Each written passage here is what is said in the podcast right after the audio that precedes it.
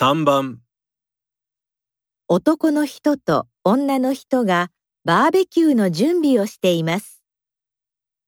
二人は何を持っていくことにしましたか？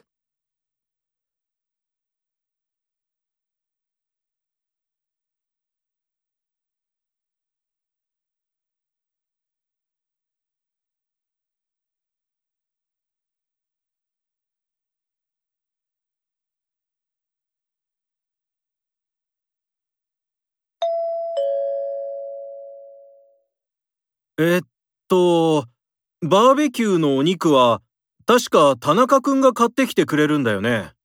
うん。今日は暑くなりそうだから、たくさん飲み物を持って行った方がいいよね。うん。でも、飲み物は冷たい方がいいから、バーベキュー場で買おうよ。そっか。それなら重くないし、便利だし、そっちの方がいいよね。あ、たくさん汗をかくから、タオルもたくさん持っていこう。そうだね。バーベキューの時、椅子があると便利だと思うんだけど、持っていく？それは向こうで貸してくれるからいらないよ。